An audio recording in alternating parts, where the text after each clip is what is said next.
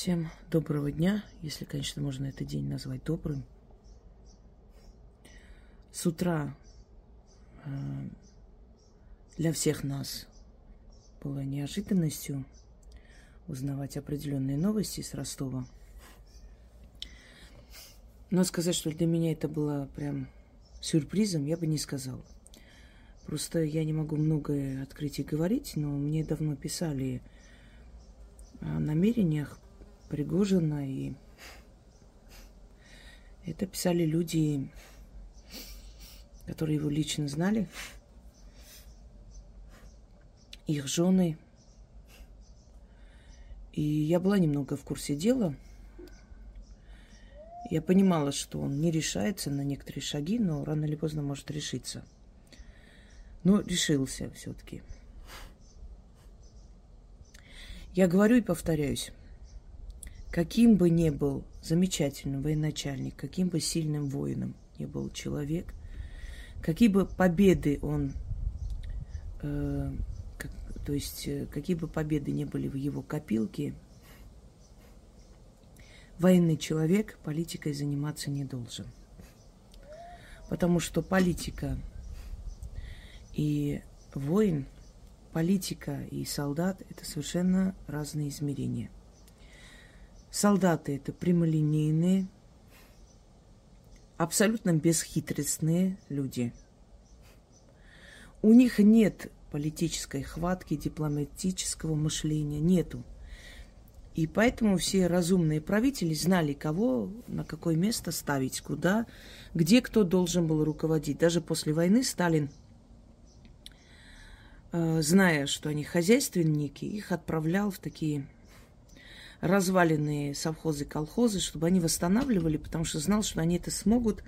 Ну, потому что это практически как армия. Дисциплина, понимаешь, четкий расчет, э, контроль над средствами. И вот это все восстановится. И вот поэтому и Жукова отправляли в такие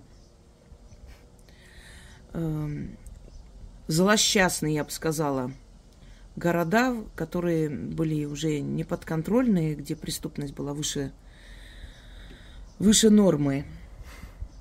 Ну, например, он, когда прибыл в Одессу и сказал, дайте мне э, неделю, и преступности в Одессе не будет. И когда расстреливали прямо на улицах карманников, э, значит, насильников, и все, и все стало на свои места. Он действовал жестко, по-военному, как умел, как знал.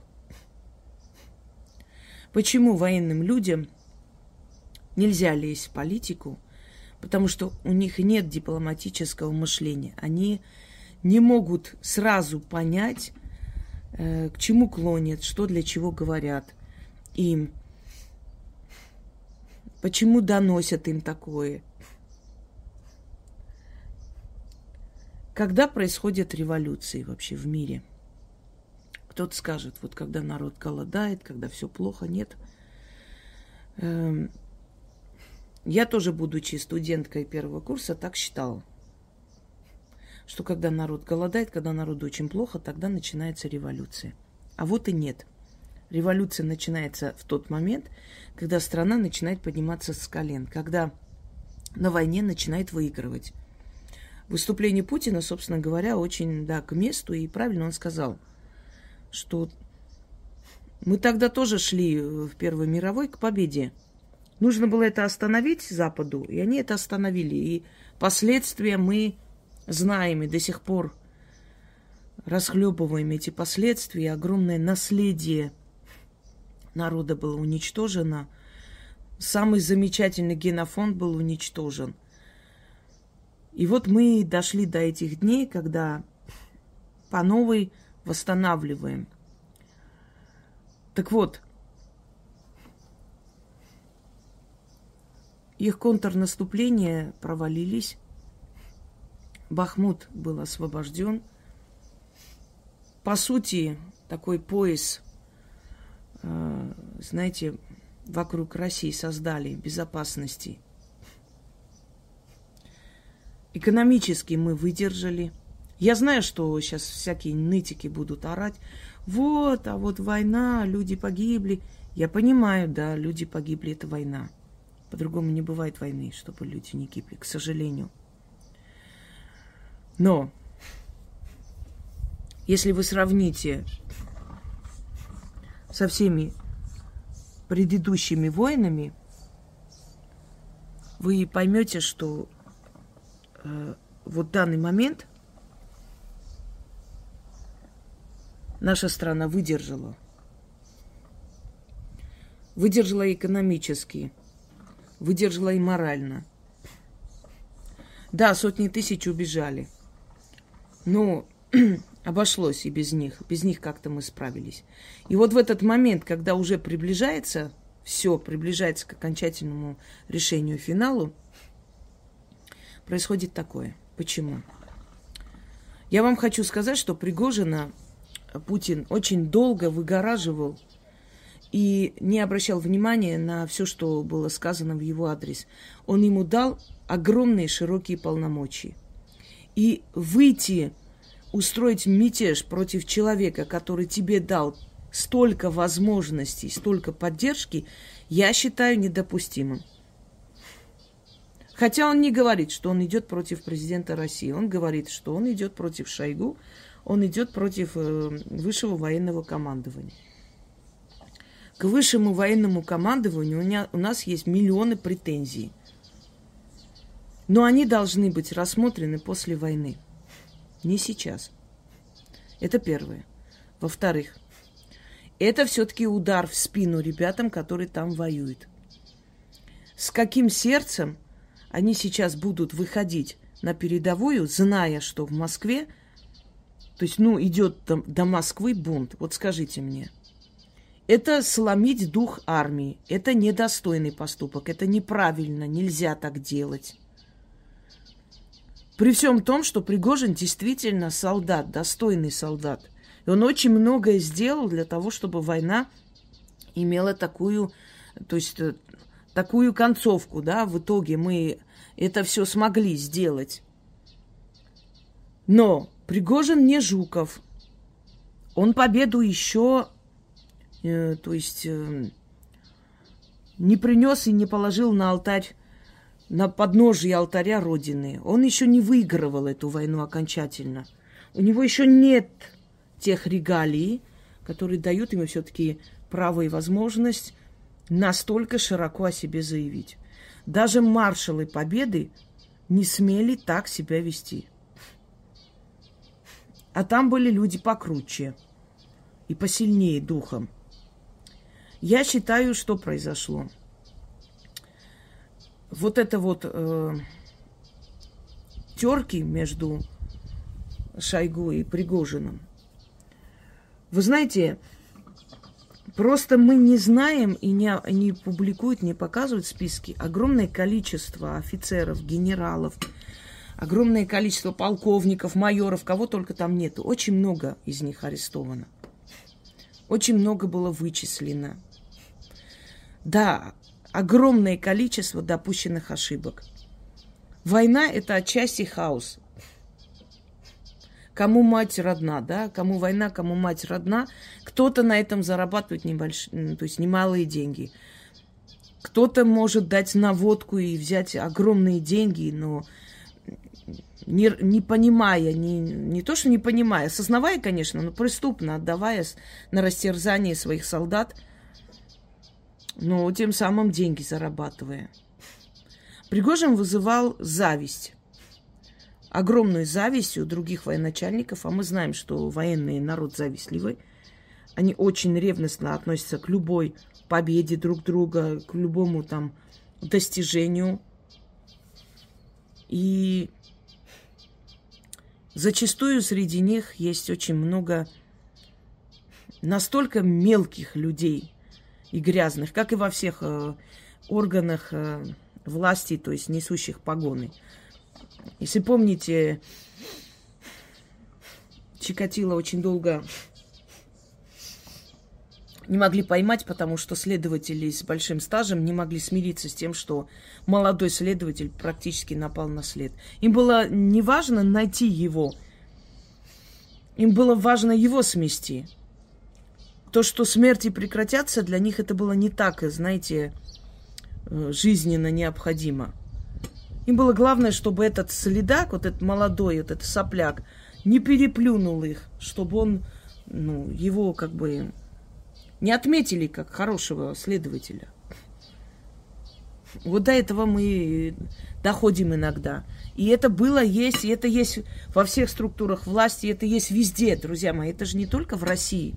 Вон в Армении целую войну нарочно проиграли генералы, делая вид, что ничего не видят, зато взамен получили миллионы.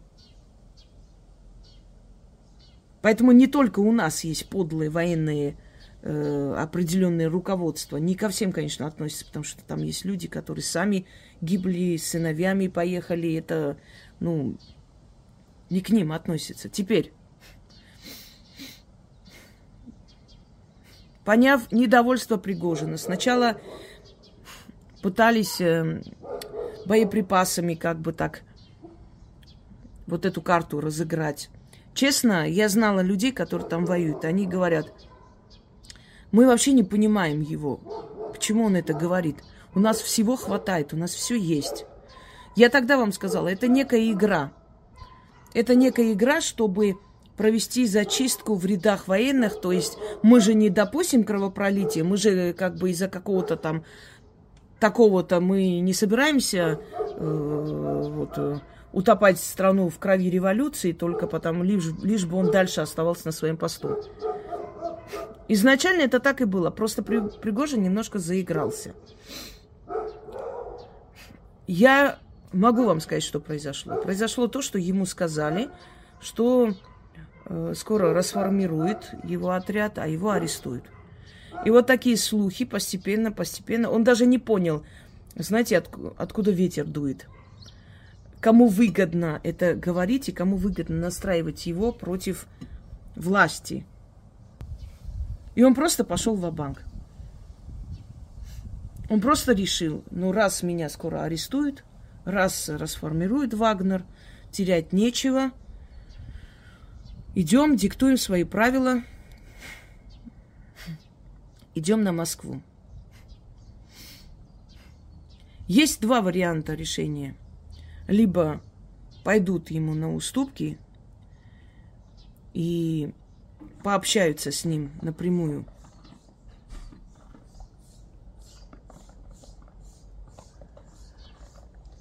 И тогда может быть возможным как бы спокойная развязка ситуации.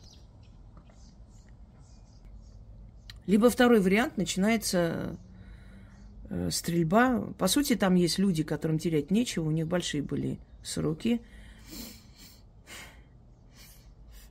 Они вышли э, благодаря Пригожину, нашли себя в жизни, нашли себя в военном деле. И сейчас им совершенно не хочется уходить обратно в тюрьму, и тем более на большой срок, как за поднятие мятежа и прочее. Сейчас все зависит от мудрости командования. Я скажу, что в связи с этими событиями Россия то ли действует осторожно, то ли ослабила хватку, и на Кавказе в том числе мы не видим резко сказанного слова против Турции Азербайджана. И, пользуясь ситуацией, они могут напасть на их базы и в Арцахе в том числе. Да, это не исключается. Э, это турецкая политика. Они всегда пользовались какими-то мятежами. 17-м годом, э, Первой мировой войной, когда проводили зачистку христианских народов с Османской империи.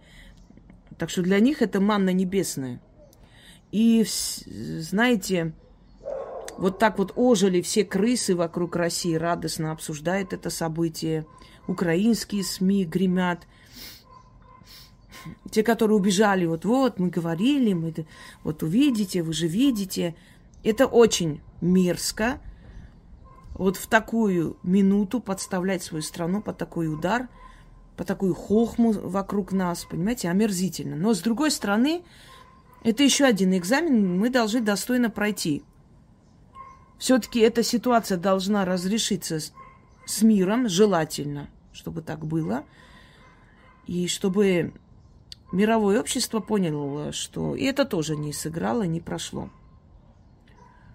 Я бы хотела сказать господину Пригожину, что если кто-то доносил до него слухи о его аресте, о расформировании Вагнера, тем самым подтолкнув его на такой шаг, может, ему стоит очень внимательно э, присмотреться к своему окружению, потому что в такое время подтолкнуть человека на мятеж может человек только с предательской психологией.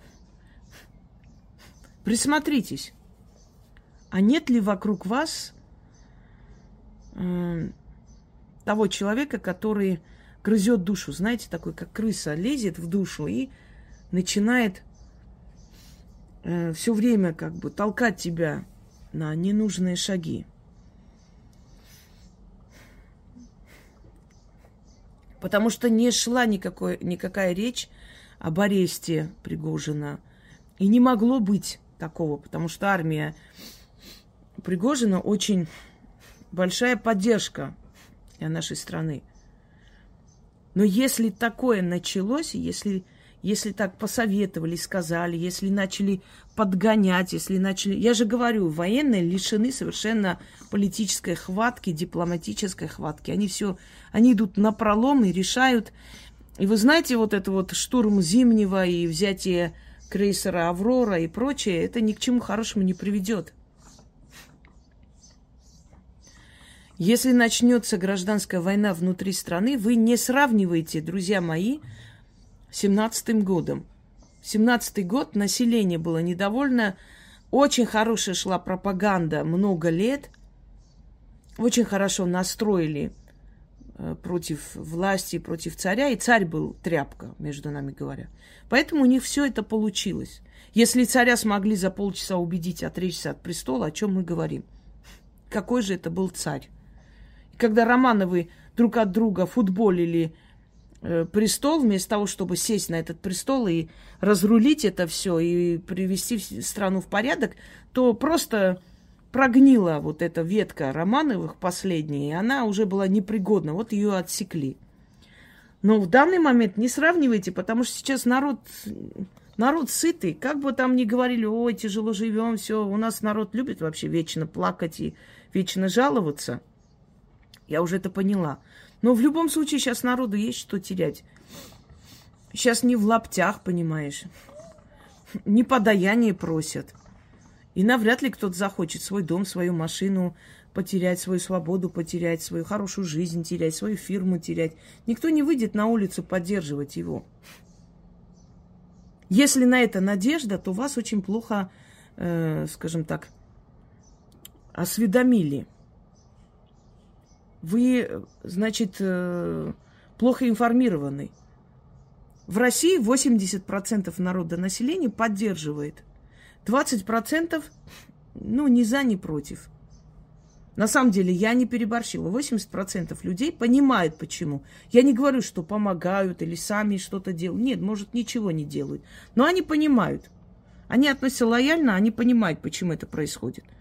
Но процентов 60 активно в этом участвуют. То есть у кого-то кто-то воюет, кто-то помогает фронту. Остальные, как всегда, пассивная часть, которая ни к вам не придет, ни туда не пойдет, никуда. Теперь задумайтесь, кому было нужно информировать Пригожина об аресте и о всем остальном. Не из Запада ли дует сей ветер? Значит, если все военное руководство выступает против министра, обороны, то министр обороны должен понимать, что он не стоит э, того, чтобы из-за него развалилась Россия. Я так считаю. И это не нужно расценивать как слабость, как э, шантаж, что вот смогли вынудить, мы ни на какие переговоры с бандитами не выходим и так далее, как обычно это делается. На сей раз речь идет о родине, о стране, о внутренней стабильности страны, надо подумать, стоишь ли таких жертв ты. Это первое. Второй момент. На пустом месте ничего не бывает. Если бы действительно не было столько фактов выявлено ненужных, непотребных касаемо войны, навряд ли Пригожина смогли бы так легко и просто убедить в этом. Он не дурак. Теперь хотелось бы обратиться к тем ребятам из Вагнер. Вы же понимаете, что вы не можете поднять оружие против своего народа. Вы же понимаете, что вы не имеете на это права. Что это последнее дело, которое можно делать. Вы же не хохлядские упыри на Майдане убивать людей резать и сжигать, как в Одессе.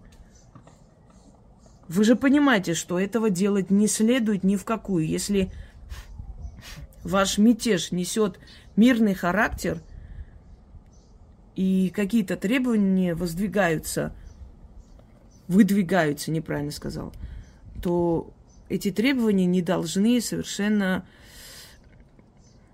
заканчиваться кровопролитием. Потому что народ вас не простит такое. Понимаете? То есть не простит вам. Потому что все ваши заслуги перечеркнут вот одним таким кровавым поступком. Вы должны это понимать. Что героев считают героями до того момента, пока эти герои защищают страну, а не наоборот. Если герои ради своих амбиций, ради своего интереса начинает стрелять по мирному народу, они перестают быть героями и остаются в истории как предатели. Не нужно вычеркивать и перечеркивать все сделанное, все ваши заслуги одним турным, одним преступным поступком. Не радуйте наших врагов. Сейчас не время для разборок, господа. Сейчас не время для разборок. Никто никого не арестует, никто никого не посадит. Это все будет замято, это все будет э, переведено в русло разговоров, разборок и закончится, если вы не перейдете грань. Не переходите, пожалуйста, эту грань. Потому что народ не простит. У нас там ребята и так погибли, огромное количество. Вы что, новые жертвы в, в, среди страны? Вы в своем уме? То есть молодых, красивых хоронить, теперь, теперь еще и здесь хоронить, в Москве и в Ростове. Вы о чем? От ваших пуль хоронить? Вы же понимаете, что у России есть возможность подавить этот бунт. Зачем ввести людей на смерть с обеих сторон? Зачем такие элитные, такие замечательные войска, сильные, пустив, пустить в расход ради какого-то каприза, вы не должны это делать. Вы не имеете на это права. Никто. С обеих сторон. У нас и так очень много погибло ребят. Вечная им память. Не обнуляйте их героизм, не обнуляйте их жертву своим необдуманным поступком. Это будет начало конца. Вы и так порадовали всех вокруг, все хлопают в ладоши, радуются – но я хочу сказать этим крысам, что вы рано радуетесь. У большой страны большие проблемы были всегда. Это не просто так. Особенно в военное время, когда нервы сдают, когда начинается внутриусобица. Вы знаете, почему Орда смогла захватить Россию? Не потому, что Русь была слабой и что мужики не хотели воевать а потому что князья, междуусобицы князья, они между собой грызлись, дружинами нападали друг на друга, полили э, друг у друга терема княжеские. И монгольские ханы наблюдали за этим и поняли, что они ослабли, теперь можно на них напасть. Смутное время началось. Междуусобица – это самая страшная вещь. Междуусобица привела Россию чуть ли не на край бездны, уничтожения, когда закончилась династия Рюриковичей, вот началось Семибоярщина после Годуновых, Шуйский и так далее. Вот это все было междуусобица, между собой грызлись, пока внешние враги уничтожали их народ. Люди просто жили чуть ли не в лесах от безысходности. Ничто не может победить Россию, если только внутренний раскол – Одумайтесь просто. Не время сейчас. Если вы сейчас соберете войско и скажете, что во имя страны вы отказываетесь, вы отказываетесь дальше продолжать, потому что вы уважаете народ, потому что вы понимаете, что у нас и так достаточно было жертв, вас будут уважать больше, чем если вы пойдете на пролом знаете, на принцип до конца. Иногда нужно разумно отступить, друзья мои, сохраняя жизни людей. Жизни людей. Сейчас каждая жизнь на весь золото и больше. У нас огромный генофон уже погиб. Не обнуляйте и жертвы этих ребят. Не делайте этого. Ваша сила, ваш Вагнер и ваша армия, 25 тысяч человек, нужна сейчас там, а не здесь. Здесь мирно, здесь все нормально. Здесь никого не надо э, ликвидировать. Там нужна ваша помощь. Вы там сейчас нужны. Вы, вы что ты тут делаете, я не пойму. Что вы здесь потеряли? Господа военные, война не здесь, она там, вон там, за пределами России. Вам туда надо повернуть. Вы там сейчас нужны. Ваша мощь, сила туда надо направить, а не здесь. Что вы здесь пришли? Зачем? Сидеть как дармоеды просто на улицах, пугать детей. Дети и так говорят, война началась, нас всех убьют. Вы понимаете, дяденьки, очнитесь. Взрослые дяденьки, начните решать проблему страны нормально, по-серьезному. Надоело это катавася, вот эту вот хрень собачья постоянно наблюдать. Не ломайте дух армии. Армия сражается, а вы чем заняты? Вы чем заняты? Армия освобождает одну, один населенный пункт за другим. А вы что делаете здесь все? Друг на друга доносить, как бабы. Друг под друга копать, как бабы не знаю, специально провалить операцию, чтобы вот, вот того там сняли с должности. Стыдно просто. Вот это вот катавася, вот это вот бабские разборки армейских руководств всегда приводили страну к краху. Такое происходило во, во время Афгана. Такое было во время Первой Чеченской, когда просто возили, просто возили вагонами тела детей. Детей. Это были дети 19-18 лет, которых возили туда. За такое преступление Ельцина надо было сдернуть на первой же ветке. А его с почестями похоронили. За что? За какие заслуги? Интересно. Встал, Боже, храни Америку. Замечательно, Боже, храни Америку, а нас не надо хранить. Вот это было, понимаете, зарабатывание денег, копание друг, по, друг под друга, э, папские разборки, подставы.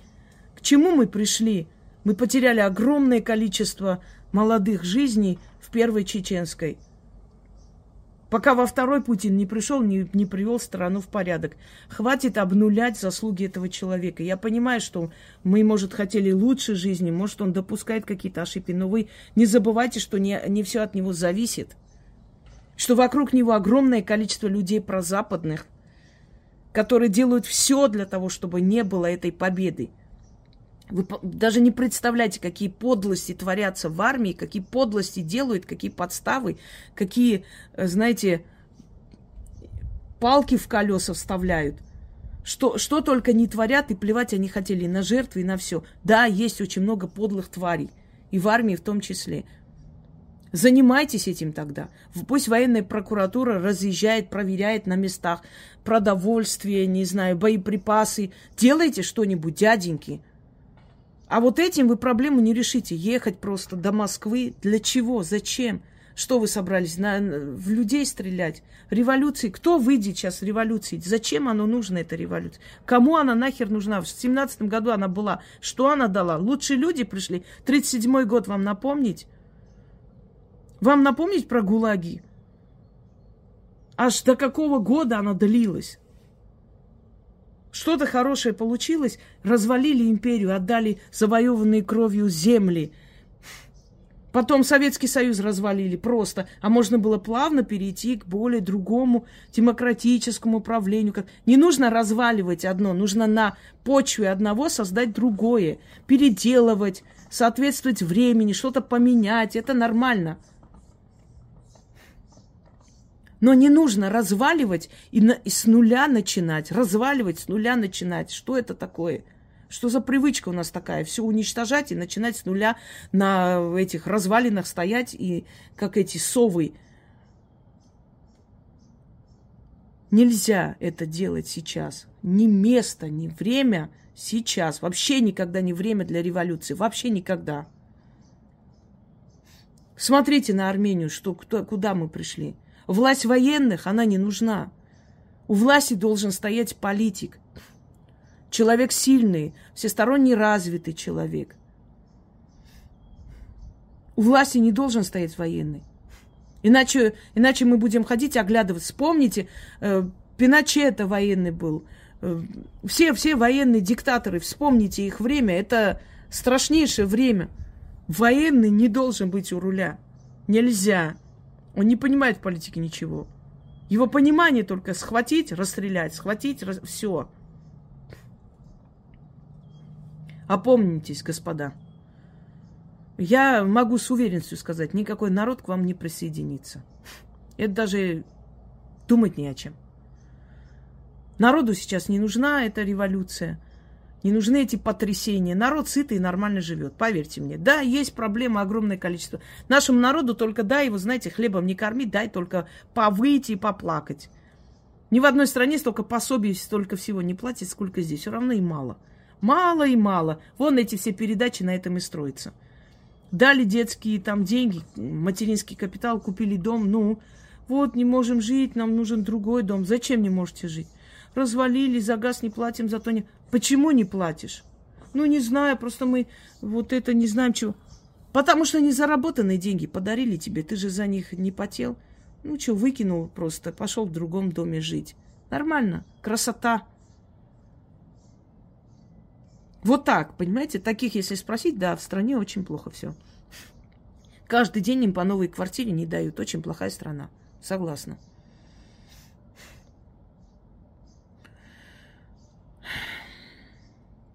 Друзья мои, сейчас будут э, провокации. Сейчас будут собирать народ за деньги, отправлять на площадь, якобы поддержать Пригожина, э, не знаю, еще что-нибудь. Это все нужно Западу для того, чтобы показать, что посмотрите, народ против, народ не хочет э, больше, чтобы там продолжалось это все, народ в ужасе, все выходят на площадь. Не поддавайтесь этим провокациям. Мы должны выстоять.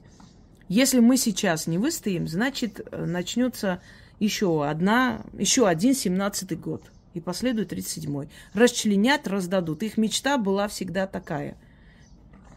И в основе этого всего лежат Англия, Израиль, Турция. Ну, Турция не особо там играет роли. Турция роль такого, знаете, перебежчика. Туда-сюда бежи, и поднимает тюркоговорящие народы против России, раздели их и так далее. У них есть этот план. И они к этому плану двигаются, а мы не должны это позволить. Иначе грош цена нам всем. Как народу, как э, стране. Если так легко и просто можно взять, захватить все, уничтожить и прочее. Господин Пригожин, вы человек э, сильный, и я думаю, что наверняка умный. Поймите, что вас к этому подтолкнули. Сделали это намеренно, нарочно. Поступите мудро. Поверните войска, идите туда, где вы нужнее, на войну. И скажите народу, да, я погорячился, я разозлился, я хотел прийти разобраться с этим всем, но я это сделаю после после войны. А теперь вы увидели мою силу и знаете, что в любой момент я могу прийти и потребовать отчет за все. Я иду туда, где я нужнее, на войну. И тогда люди вас поддержат и скажут, вот человек молодец, вот действительно, довели его, он вышел, но понял, что нет, сейчас не буду это делать. А так, знаете, весьма неприятное зрелище, когда люди гибнут там, на передовой, а те, которые могли всей этой техникой воевать, здесь на улицах торчат. Весьма неприятное зрелище. Таких военных никто поддерживать не будет. Сегодня встанут, поддержат, завтра еще что-нибудь, послезавтра скажут, уже надоели. Через несколько дней начнутся всякие там атаки тайные на вас. Понимаете? В такое время это как во время похорон начинать читать тосты о здравии. такое время это делать нельзя. Это удар в спину государства. Государства, народа. Вы наказываете народ из-за чиновников. Народ наказываете. Стоит женщина, у него сын там воюет, смотрит на вас с этими танками, автоматами и говорит, ребята, вы бы лучше там были, чтобы я была спокойна, что мой сын имеет такую поддержку, они здесь стояли.